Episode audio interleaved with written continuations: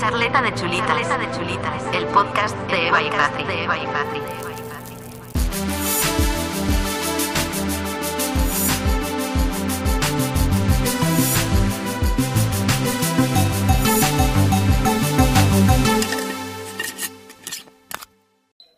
Bienvenidos y bienvenidas un viernes más a Charleta de Chulitas. Yo soy Eva. Y yo soy Patri y en la charleta de hoy vamos a hablar de las anécdotas del adulting o lo que es lo mismo, las esas cosas que ya vas experimentando cuando te vas haciendo mayor, Va ya no eres un de- bebé. Sí, va saliendo de, de- del mundo de nunca jamás, no se llamaba así. El país de El nunca país de jamás. nunca jamás. El mundo de El nunca mundo. jamás. Y ya pues tienes que crecer. Por y empiezas a experimentar cosas que vas a experimentar el resto de tu vida, pero que Sí. sí de primeras pues... Esas dices, primeras veces, pues un poco de... Entonces, bueno, aquí Patri, esta vez no hay, no hay planificación, no hay estructuración. no ¿eh? hay Cosas raras en mí. anotaciones random. Sí, así que bueno, pues venga, vamos a empezar. La primera que tenemos puesta es, en el caso menos de las chicas, claro, la primera visita al ginecólogo. Tú sola. Es, bueno, mi primera visita al ginecólogo no fui sola. O sea, sí entré sola, pero recuerdo que me acompañó mi madre y mi hermana, porque ella también se iba. Es que a yo hacer siempre revisión. voy, eh, con o sea, cogemos la cita juntas. Pero es verdad que las primeras veces iba y entraba con mi madre, porque tú entras a la consulta y es rollo la mesa la tal. salita, que y luego- te preguntan. Exacto, entonces yo hacía esa parte con mi madre y después entraba ella, me hacían a mí las preguntas y cuando salía mi madre entraba yo, pero bueno, era juntas más o menos. Y ya cuando Sí, empecé a ir pero- sola, sola, de que pues yo no me venía bien ir con mi madre porque no me venía bien esa fecha, entonces iba yo Ya sola. Ahí esas cosas de ir sola al ginecólogo y a médicos en general. Sí, yo igualmente lo que señalé del ginecólogo es que la primera vez que yo fui yo estaba ultra mega cagada. En plan, Es yo que- ese momento lo alargué muchísimo del tiempo, demasiado porque hay que ir, Sí, pues hay que ir, pero Hay que ir yo estaba cagadísima. Pero bueno, ya. Bueno, después ves que no es para tanto, no exacto. es para tanto, pero no es para tanto. Yo es que también habían cosas como el dentista que solía ir sola siempre, desde que me pusieron los brackets. Entonces hay médicos como que no. Y luego hay médicos que te dan más cositas Sí, mm, eso es ir cierto. sola. Entonces, bueno, eso por un lado. Sí, luego también el primer viaje sin tus padres. Ya sea en plan con pareja, con Este, Sí, amigos. amigos. No sé si los de instituto contaban. Yo no los Yo creo que no. no. porque al final es un viaje de instituto o de lo que sea. Yo en mi caso, por ejemplo, el que resalto fue el primer viaje que hice yo sola, fue a Londres, con una amiga que no fue sola sola, pero bueno, ya es algo de vas con tu amiga, no vas con... Ya, Y era como también nuestro primer viaje juntas en general y era toda Sí. una aventura, y más a un sitio que era plan, Claro. inglés, claro. eh, que yo, por ejemplo, sí viajaba mucho mm, de pequeña, en plan, cuando ibas con la mierda hasta aquí colgadita de soy no sé quién. Ay, yo no recuerdo viajar con él. Yo es que viajaba mucho, de hecho a mí el DNI me lo hicieron. Eh, Patri y yo tenemos el mismo número de DNI, salvo la- el último número y la última letra, y luego todo el mundo de mi clase, en plan de mi, de mi edad, tienen otro totalmente distinto, porque yo me lo saqué súper temprano. Ella viajando antes de nacer y Porque, todo. no, pero me lo saqué a lo mejor con cuatro años o así, me sacaron el DNI porque iba mucho eh, a Las Palmas y tal. Y desde que se podía ir sola, yo iba sola. Entonces, sí es verdad que el primer viaje que yo considero como más de... ay, eran los... mm, yo qué sé, eh, a lo mejor ni, ni ir lejos, sino ir con amigos. Porque ya no era ir sola, pero llegaba allí y estaba con mi con familia sí. sino de eso, de viajar con amigos, a conocer algo y tal. Pero lo bueno, quedaría por Eso viajar. es lo que daría por viajar, pero bueno.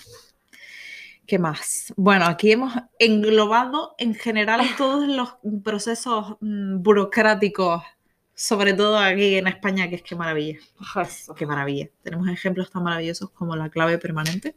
O el certificado digital. Para pegarse un tiro, Dios, porque encima como todo eso es online, no me gustan los papeleos importantes No, online. es que además, aparte de que online suele ser un poco más complicado porque no hacen las cosas fáciles, o sea, no, no, no es muy mm, predictivo Sí, el, exacto. el método online, pero es que encima estos son jodidos de hacer, que no tiene sentido ninguno. O sea, yo no tardé tanto porque mm, mi madre también se iba a sacar el certificado digital eh, y fuimos juntas.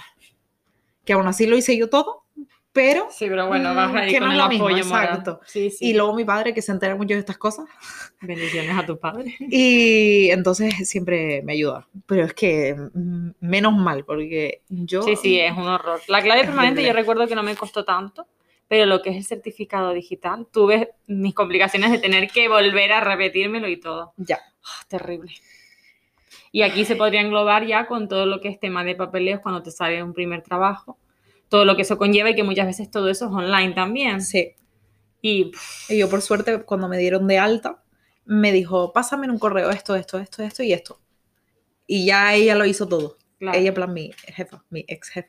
claro. Y fue como, ah, bueno, ya está. No, yo en mi hice nada". caso, gracias al padre de Eva, porque tenía que hacer unas cosas y yo al tener Mac, o sea, los de Apple estamos aquí aislados, no podía realizarlo y bueno, gracias al padre de Eva y tal y cual lo conseguí. Pero esto es una puta mierda. Estuvimos ahí en plan media hora. No, media hora no más. más lo que estoy yo en mi casa aparte que quería Ya. morirme. Ya, eso sí. Mm. Bueno, ¿qué más? Hacerte una cuenta en el banco.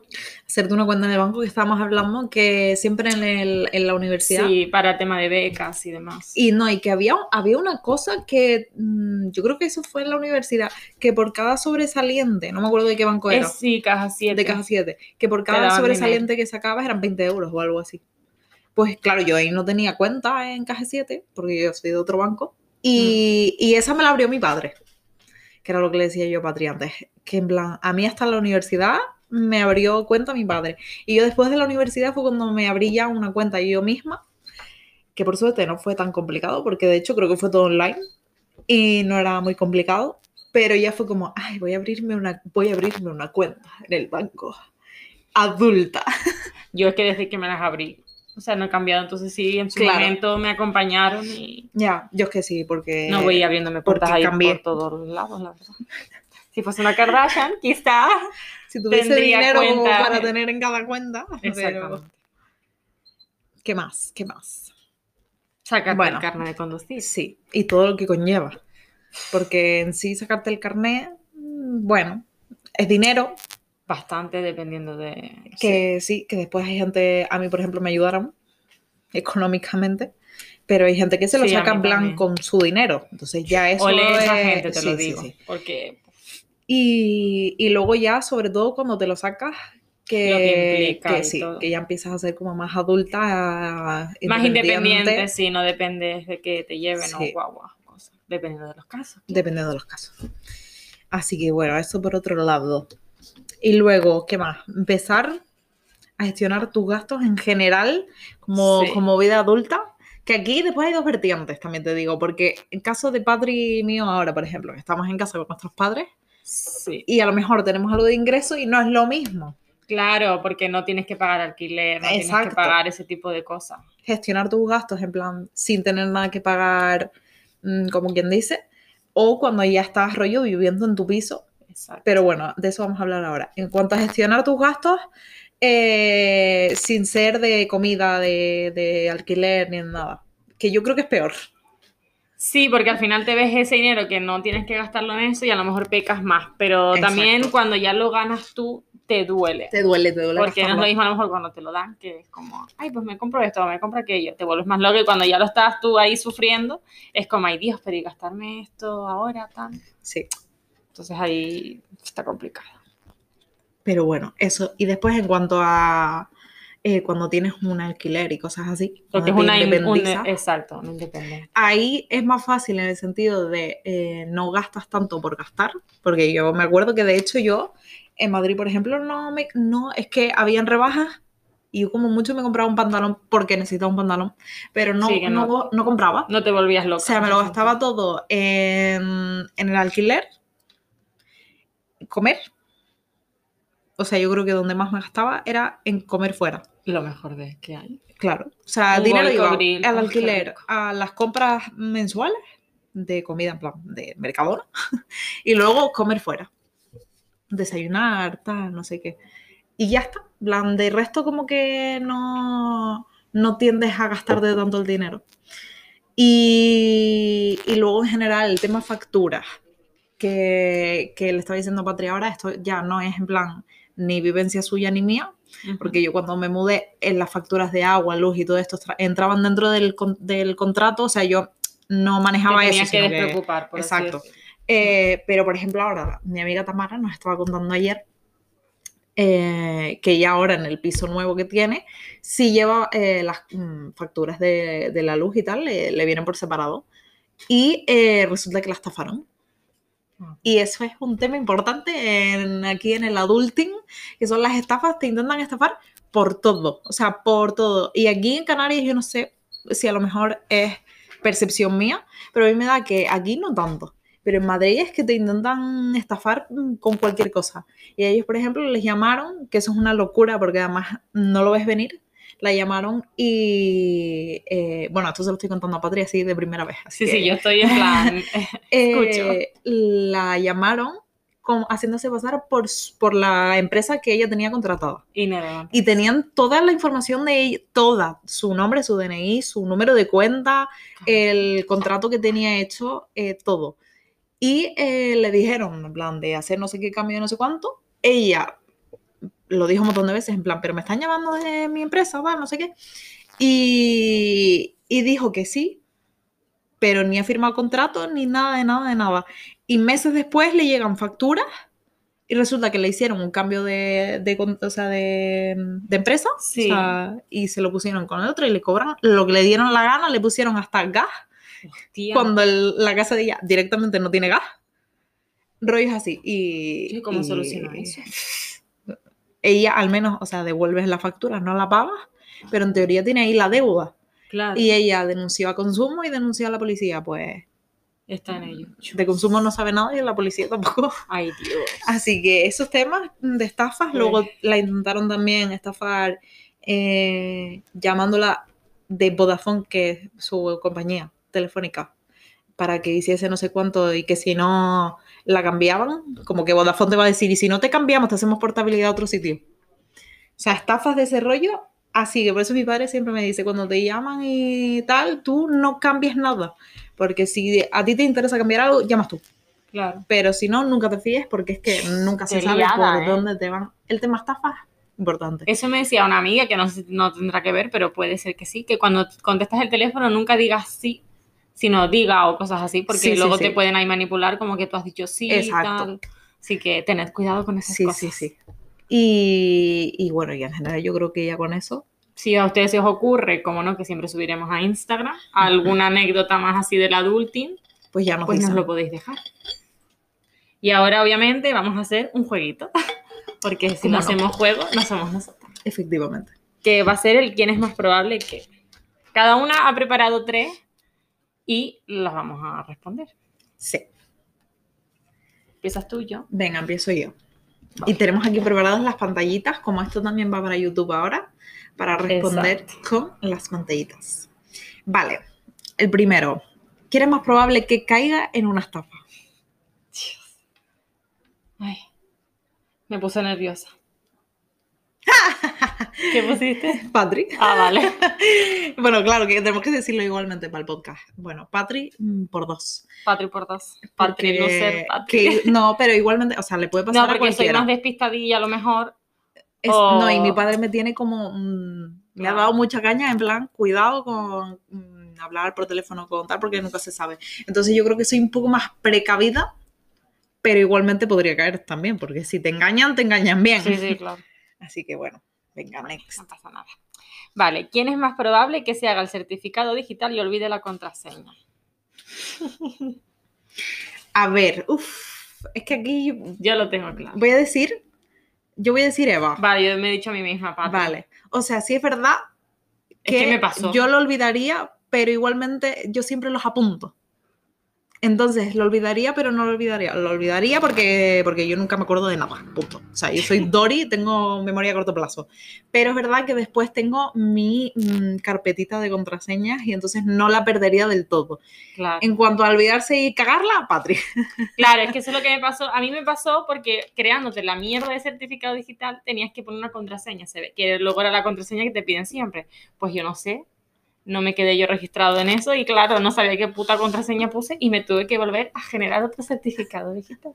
Pero ya la tengo anotada, Ay, chicos, no hay sí, problema. Esa es la cosa, hay que anotar. Yo tengo una carpetita, o sea, una. Sí, una carpeta. Eh, sí, con todas las contraseñas, con una contraseña. No, pero la mía tiene contraseña. ¿Cómo haces eso? Luego me explico. Luego te explico. Venga, eh, ¿qué es más probable que se gaste el dinero en compras y no en comida? Uf. Uf. Aquí yo pondría las dos, en verdad. Las- sí, yo estaba haciendo así. en voy a de- decirme a mí eh, y ya Venga, está. y yo a mí. Pero por eso, porque seríamos las dos. Sobre todo si es en plan juntas. Pero yo creo que no es lo mismo mm, yo decir, no, tengo este dinero y veo en que lo gasto, a que quedo con Patri y Ajá. ahí ya ni me lo pienso. No. Si me dice vamos a comer una arepa, vamos a comer una Ay, arepa. qué rico. Así que sí. Un problema eso, ¿eh? No digo nada. Vale. ¿Quién es más probable que a día de hoy vaya al médico acompañado de alguno de sus padres? Patri. Patri. Sí soy, admito. Yo es que ya voy a casi todo yo sola. Tengo que ser más años. independiente, pero ya no para ir al médico y esas cosas, sino hacer planes yo sola. Ya. Es que yo es eso, también me gusta mucho hacer cosas yo sola. Entonces como que no me, no me cuesta. Claro, yo tengo que trabajar en ello, en verdad. Ir al cine yo esas bueno, yo al cine sola no creo que vaya. No, pero a lo mejor, no sé. Si me apetece una peli y ya nadie quiere verla, pues y decir, yo la voy a ver contigo. Vale. Vale. Venga, la última de las mías. ¿Quién es más probable que llame más veces a su padre para pedirle ayuda? Eva.